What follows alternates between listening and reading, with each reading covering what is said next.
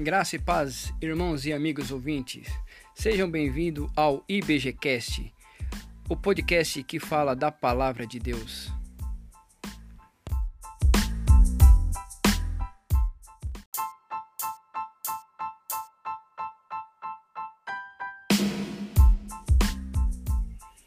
Muito bem, muito bem, muito bem. Aqui quem vos fala é Cícero Santana. E vamos iniciar o nosso IBGcast o podcast da Igreja Batista do Jardim Gabriela, que tem como finalidade e compromisso com a palavra de Deus. E sem mais delonga, vamos à reflexão com o nosso pastor Robson Alexandre. E a pergunta é: o que você tem procurado em Jesus Cristo?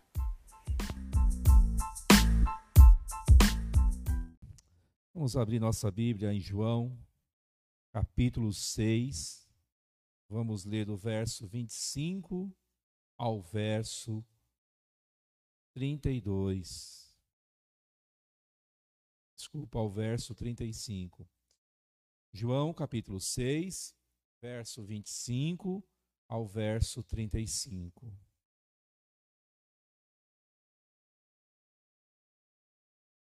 João capítulo 6, verso 25 ao verso 35.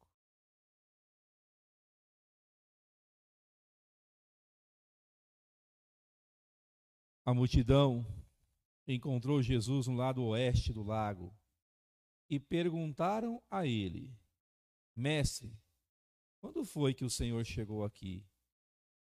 Jesus respondeu: Eu afirmo vocês que isto é verdade.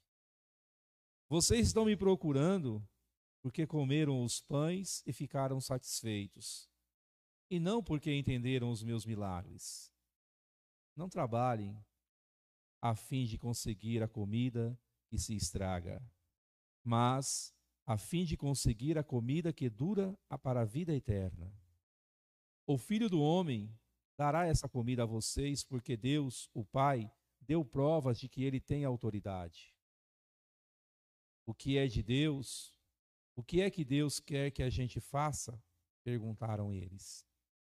Ele quer que vocês creiam naquele que ele enviou respondeu Jesus.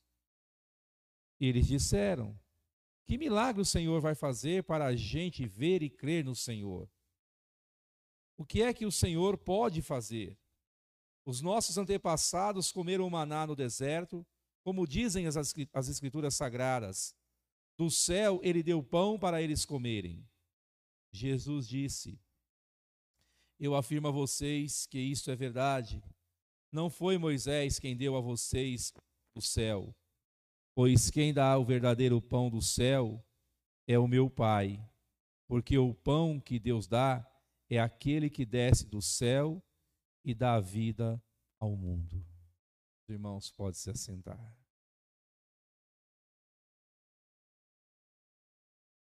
A multidão tinha comido o pão do céu. Jesus multiplicou os pães e eles comeram os pães. E Jesus foi para o outro lado sem que eles percebessem. Jesus teve um, um dia difícil. Jesus realizou um milagre. E Jesus, num dado momento, foi para outro lugar porque a multidão estava o comprimindo, seguindo ele daquela maneira que eles seguiam. E quando ele chegou do outro lado, essa multidão estava lá novamente. E perguntaram para ele: Quando você chegou aqui, Senhor?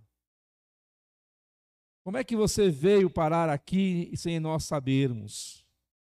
E aí Jesus, conhecedor dos corações, e sabendo a intenção daquela pergunta, porque na verdade essa, essa pergunta que eles fizeram a Jesus, quando foi que o Senhor chegou aqui, estava carregada de interesse. Essa pergunta trazia consigo não é a pessoa de Jesus, trazia consigo interesses. E Jesus, conhecendo isso, ele afirma no capítulo, no verso 26 assim: Eu afirmo a vocês e que isso é verdade. Vocês estão me procurando porque comeram o pão e ficaram satisfeitos, não porque entenderam os meus milagres. Os milagres de Jesus têm uma, têm uma mensagem, têm um ensino para nós. aquela multidão que foi saciada pelo pão e pelos peixes, não entenderam. E isso, por isso que Jesus dá essa resposta a eles. Vocês estão aqui por interesse. Vocês não estão aqui por causa de mim, por causa da minha proposta, por causa do reino. Guardem isso. E Jesus, eles dizem, e eles começam a testar Jesus e continua perguntando, não trabalhe. E Jesus fala para ele, não trabalhe pelas comidas, pela comida que estraga, mas trabalhem por aquilo que não estraga. E eles começam a, a dialogar com Jesus e perguntam: Olha a ousadia, o que, que você quer que a gente faz então? E Jesus responde: Que vocês creiam naquele que, que meu pai, que Deus enviou, ou seja, em mim. Que vocês creiam. Não me sigam por interesse, mas sigam por acreditar em mim e nas minhas palavras. E aí eles citam as escrituras para Jesus e diz: Olha, os nossos irmãos comeram maná lá que caiu do céu, as escrituras dizem isso. E Jesus rebate para eles: Não foi Moisés que deu para eles o pão, foi meu pai que deu. Moisés foi simplesmente um instrumento. E Jesus, lá no verso 32, eu vos afirmo a vocês isso que é verdade: não foi Moisés que deu, mas foi o meu Pai que está no céu. E continua: porque o pão que Deus dá é aquele que desce do céu e dá vida ao mundo. Está falando dele agora. Quem dá a vida? Jesus. Então, o que nós podemos tirar para a nossa vida aqui? O que nós podemos compreender desse diálogo com Jesus, com essa multidão? Que, é, que nós devemos. A primeira coisa, meus irmãos, qual é, qual é a, a nossa busca por Jesus? Nós estamos em que grupo? O grupo dos interesseiros? que vem ao encontro de Jesus, pedindo a Ele e se, e se fartando daquilo que Ele nos oferece, nos nossos interesses, ou vem, nós estamos naquele grupo que vai ao encontro de Jesus porque crê na Sua promessa. Esse grupo não está preocupado com a proposta de Jesus, com o reino, está preocupado em Jesus resolver os seus problemas. E muitas pessoas estão ao lado de Jesus, vendo Jesus como aquele que resolve os meus problemas. Não pela proposta que ele diz, que vocês creiam. Creiam no Filho do Homem, creiam na sua proposta. É isso que Jesus está falando para essa, essa, multidão. E diga-se passagem, nos dias de hoje, muitas pessoas vão ao encontro de Jesus, frequentam as igrejas, não pela proposta de Jesus, mas pelos seus interesses.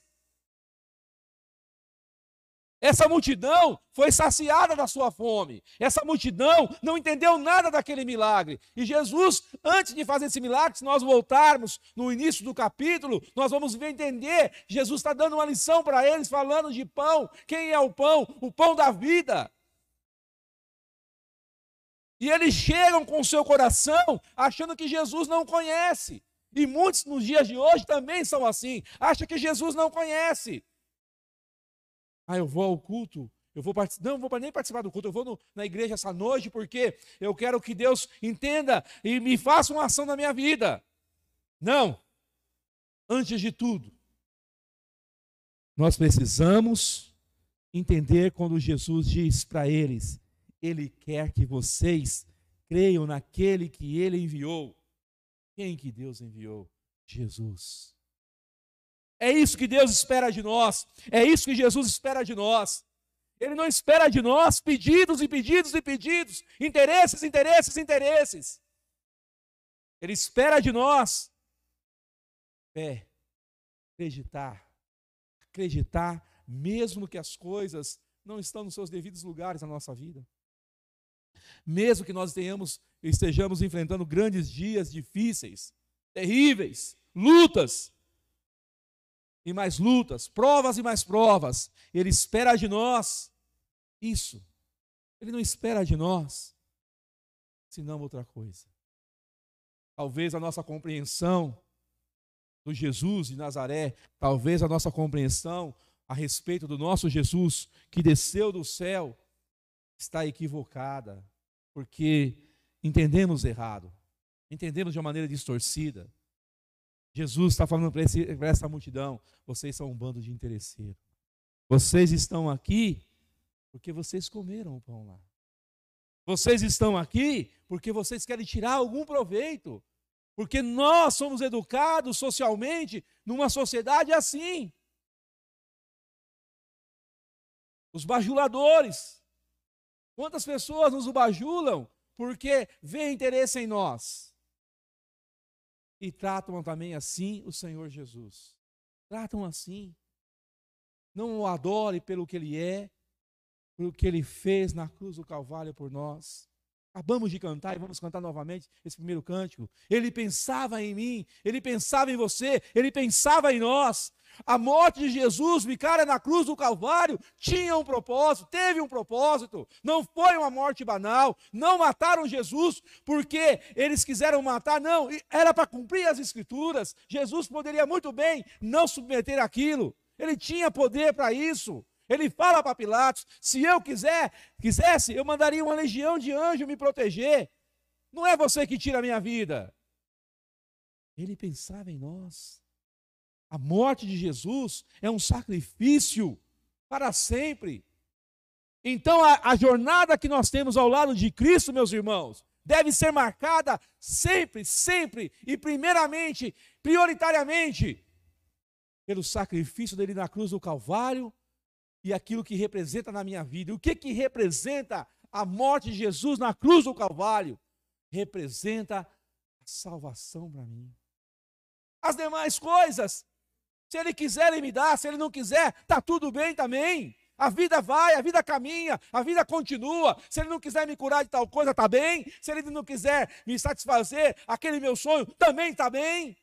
Porque a nossa fé não depende de nada disso. Porque se ela depender disso, nós estamos naquele grupo que Jesus diz: seus interesseiros. Vocês estão aqui por causa do pão que caiu vocês estão aqui por causa daquela multiplicação que eu fiz. Talvez muitos de nós estejamos aqui. Quando eu digo aqui, dizendo que serve a Senhor Jesus, porque eu estou pedindo algo para Ele, insistente. E às vezes eu não consigo compreender o não do Senhor Jesus. É aquelas pessoas que não aceitam não aceitam porque não têm visão espiritual. Não aceitam porque não estão no centro da vontade do Senhor. Por isso, por isso que acha que a vida e o Senhor Jesus deve viver em função delas. Trata o Senhor Jesus como alguém que está para servir nos seus caprichos. Esse não entendeu, esse não é discípulo de Jesus, está entre esses daqui. O que você quer que eu faça então? Quantas vezes nas nossas orações somos ousados, rebeldes e dizemos ao Senhor: por que não me ouve? E quem disse que Jesus tem a obrigação de te ouvir? Quem diz? Quem diz que Jesus está submetido à minha vontade? Aonde está isso nas Escrituras? Que Jesus deve submeter-se a mim. Não, a Escritura não diz isso. Ela diz o contrário. Ela diz que eu devo me submeter-se ao seu senhorio. É eu que devo me submeter-se a Ele, e não Ele a mim. A minha vida deve ser totalmente dedicada a Ele. A minha vida deve estar totalmente voltada para o adorar, o adorar, o adorar. Essa é a nossa função. Porque Ele nos comprou na cruz do Calvário. Ele se tornou o nosso Senhor. Quando ele morreu na cruz do Calvário, e disse: Eu vou pagar por todos os seus pecados. É isso que está registrado lá em, João 50, em Isaías 53. Ele, ele carregou o pecado do mundo inteiro sobre si. E todos aqueles que convertem a Ele, que diz que eu aceitou como Senhor e Salvador, tem que estar claro na sua cabeça. A partir de hoje, desse dia que eu aceitei como meu Senhor, da minha vida, eu sou escravo dele. Eu não vivo mais para mim. Paulo diz isso, Paulo compreendeu isso. Eu vivo para ele, a meu viver é Cristo. Então, eu tenho que me submeter-se a ele eu tenho que viver todos os dias da minha vida tendo uma única e exclusiva prioridade na minha vida: o adorar. Não faço mais do que a minha obrigação. Por isso que Paulo diz: servo inútil que eu sou. Como servos inúteis, inúteis, não servimos para nada. Porque até a nossa vida não pertence a nós, pertence a Ele. Não somos senhores de nós. Não somos. Não somos senhores da nossa vida. Não somos. Às vezes nos iludimos achando que temos o comando, que temos o poder, que estamos sobre, tudo está sob o meu controle. Não está, não está, não tem nada sob nosso controle e não existe nada eterno na nossa vida. Não tem a mensaginha lá quando você tira o extrato do banco? Você lembra a última, a última frase que vem do extrato? Já leram essa frase? Deveria ler. Sujeito a alteração a qualquer momento. Estão dizendo que o pouco dinheiro que você tem lá está sujeito a alteração. O governo pode. A nossa vida também. Sujeita a alteração a qualquer momento. Sopro. Sua vida é um sopro. Seus alicerces não existem. Não existe. Cristo é a nossa rocha. Por isso que ele vai dizer no Evangelho mesmo: construa a tua casa sobre a rocha. Quem é a rocha? Ele fala: Eu. Eu sou a pedra de tropeço, eu sou a pedra de eu sou a rocha. Construa sobre mim. Aí, se você construir a sua casa firmada em mim, ela nunca vai cair. Agora, aquele que constrói a sua casa sobre areia vai cair. Aquele que constrói quando Jesus diz casa, ele está falando da nossa vida, meus irmãos. Porque os vendavais vão vir. Não acha porque nós somos crentes, não acha porque eu sou crente, porque eu sou dizimista, porque eu sou isso, sou aquilo. Não, você vai enfrentar vendavais terríveis. Quem não enfrentou, vai enfrentar, viu? E quem enfrentou, pode ser que vai enfrentar novamente.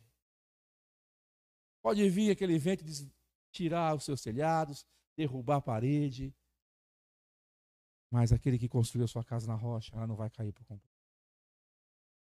A casa que cai é a casa daquele que está sobre a areia. A casa que cai é aquele que construiu a sua vida, a sua proposta de vida em cima, sei lá, do emprego, de uma pessoa, do dinheiro, do poder. Cai. Menos dia, mais dia vai cair. Pode ter certeza disso. Cair. E agora aquele que construiu a sua casa sobre Cristo Jesus, que todos os dias está lá, alicerçado nele, essa não vai cair. Vai ser aquela pessoa que nós vamos olhar e vai dizer: como pode tomar tanta pancada e ainda estar de pé? Como? O que falta mais para acontecer? É o Jó. É o Jó.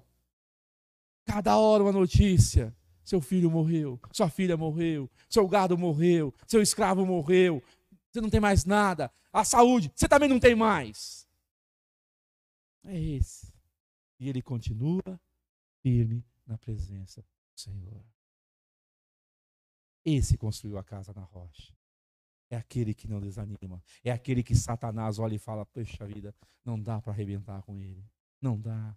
Eu já tentei de tudo eu já coloquei uma enfermidade, eu já tirei o emprego, eu já tirei a pessoa que amava, eu já acabei com a vida do filho, eu, eu, eu, não, não dá mais. Não dá mais. Eu já levantei falso testemunho, está chorando, mas está na presença de Deus. Está apanhando, mas está na presença de Deus. É o Paulo na, na, na cadeia, é o, é o Silas, é o Jeremias dentro do poço. Lá, os irmãos da fé, meus irmãos. É Daniel, você não pode adorar mais. E Daniel diz: Eu vou continuar adorando. Ah, tem alguns irmãos que precisam, precisam da fé de Daniel. Ah, precisa.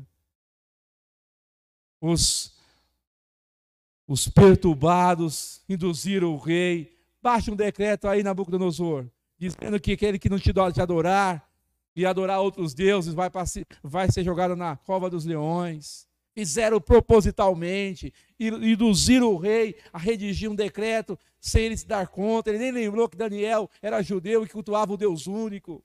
O seu administrador, o homem mais fiel da sua, da, do seu lado da administração. E Daniel continua adorando ao Senhor. E Daniel continua adorando ao Senhor. E Daniel chega para ele e diz: Eu não vou cumprir o seu decreto. Não porque eu sou insubordinado, mas ninguém vai me deixar me proibir de prestar o meu culto a Deus. Enquanto muitos no século 21, na presente época, estão discutindo os decretos governamentais, estão com medo, estão assim assado, deixando de adorar a Deus, deixando de glorificar a Deus. Daniel é tão fiel ao Senhor, tão fiel ao Senhor, que diz: Eu preciso adorar três vezes ao dia. Não, eu, não dá para adorar só uma vez. Eu preciso três vezes ao dia, porque é de manhã, é de tarde, é de noite, é quando eu amanhece, é quando está pelo meio-dia, que eu estou no auge do meu serviço, e à noite rendendo graças pelo dia vencido. E eu fico me perguntando, Daniel, um grande administrador, quantas tarefas ele não tinha? Quantas coisas ele não tinha? O dia desse homem deveria ser muito cheio. Mas mesmo assim, ele não se esquece de adorar ao Senhor. Ele arruma um tempo. E eu gostaria que nessa noite vocês pensassem a esse respeito. Os interesseiros. E aqueles que não importa o dia que eu vivi. Importa que eu vou adorar o meu Deus. Importa que eu vou servi-lo, meu Deus. Esses tempos atrás, me fizeram um convite e eu disse: Eu não vou porque eu não tenho tempo. Eu não sou pastor entregar, eu não tenho tempo. A vida passou. E um belo dia eu recebi uma ligação. E, e ele, essa pessoa me ligou e disse: Então, eu quero. E aí, você vai fazer, vai prestar capelania para nós lá? Eu falei: Quem é o senhor? eu sou fulano de tal, comandante de tal. Aí eu falei assim, mas eu acho que é um engano. Não, não é engano. O telefone está aqui comigo, está na minha frente, seu nome está aqui. Você não mora em tal lugar, você não é fulano de tal, você não, não pastoreia a igreja tal. Eu falei, sou eu. Então. Aí ele respondeu, perguntou para mim, você acredita em acaso? Eu falei, lógico que não. Então é providência divina. E veio parar na minha mão o seu telefone, então é. Naquela hora eu entendi a voz do Espírito Santo e eu disse: Olha, não tenho horário. Eu só posso terça-feira, às seis horas da manhã.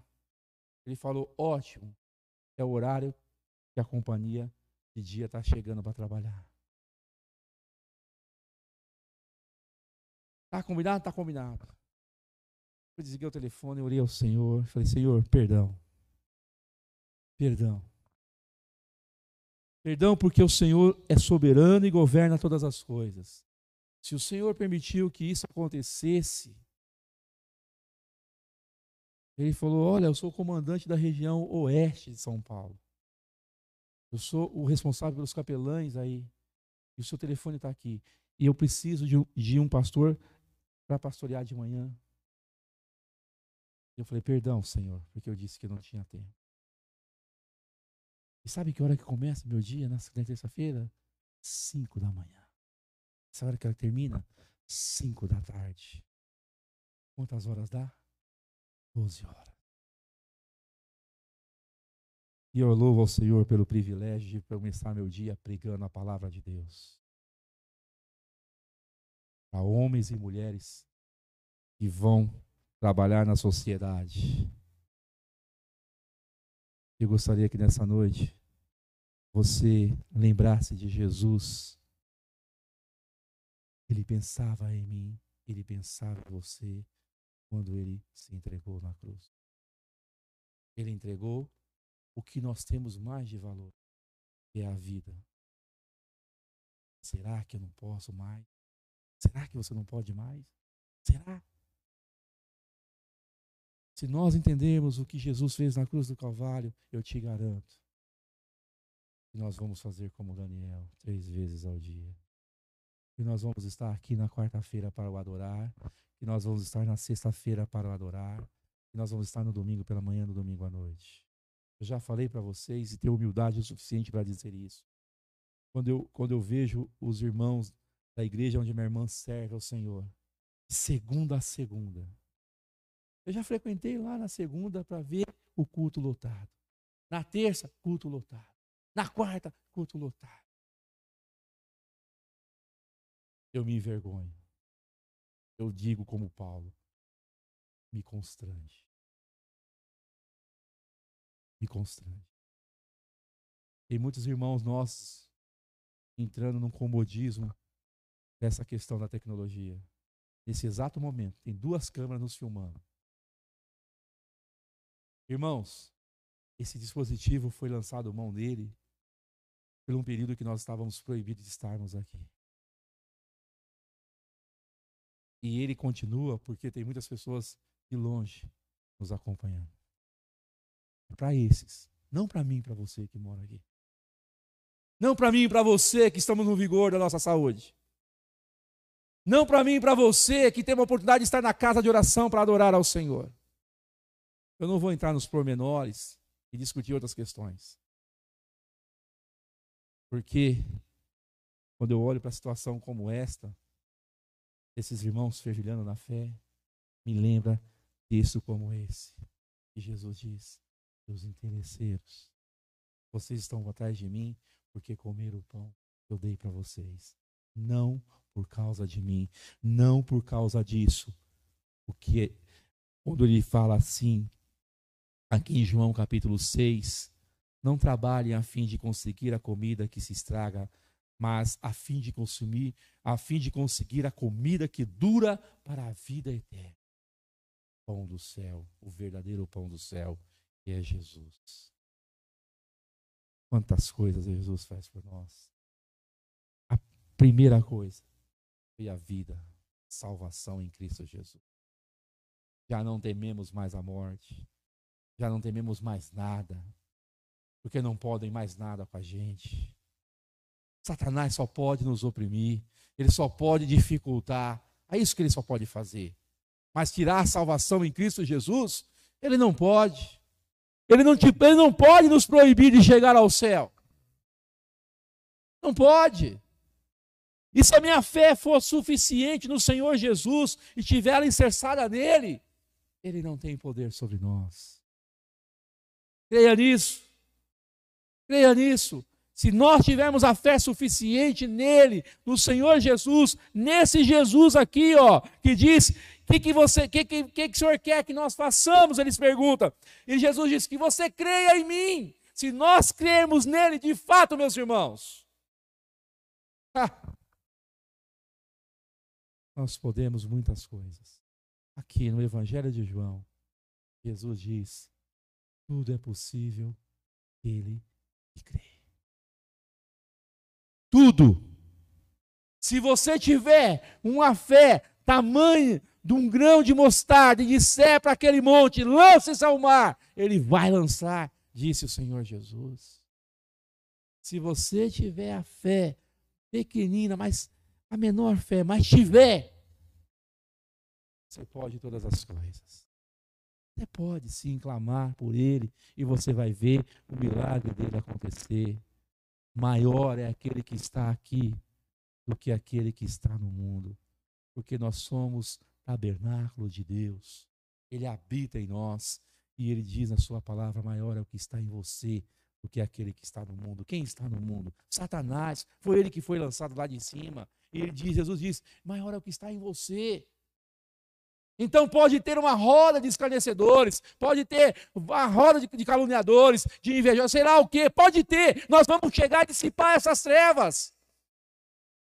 Nós vamos quebrar esse laço dos mal, do mal se nós impusermos a nossa fé, meus irmãos. Creia nisso, ninguém pode. Não vão destruir a sua família. Não vão, não vão destruir o lar que Deus te deu. Sabe por quê? Porque Jesus está lá. Mas tem que crer mas tem que se prostrar diante dele, mas tem que crer, como ele diz: creiam, que vocês creiam em mim. Crer em Jesus é crer de fato, é colocá-lo na frente, é ser prioridade. É como Davi dizia: não me interessa quem está lá guerreando, não interessa quem é aquele exército, interessa que eu vou no nome do Deus vivo. O nome dele que eu vou. Não me interessa a opressão que estão causando no meu redor de mim. Não interessa. Pode levantar os seus laços, pode fazer as suas artimanhas, pode fazer as suas calúnias, eu vou passar por todas elas. Maior é aquele que está em mim. Tem momentos na vida que a gente vai precisar silenciar. Vai precisar lembrar do Salmo 46, quando ele diz: Se aquieta e saiba que eu sou Deus.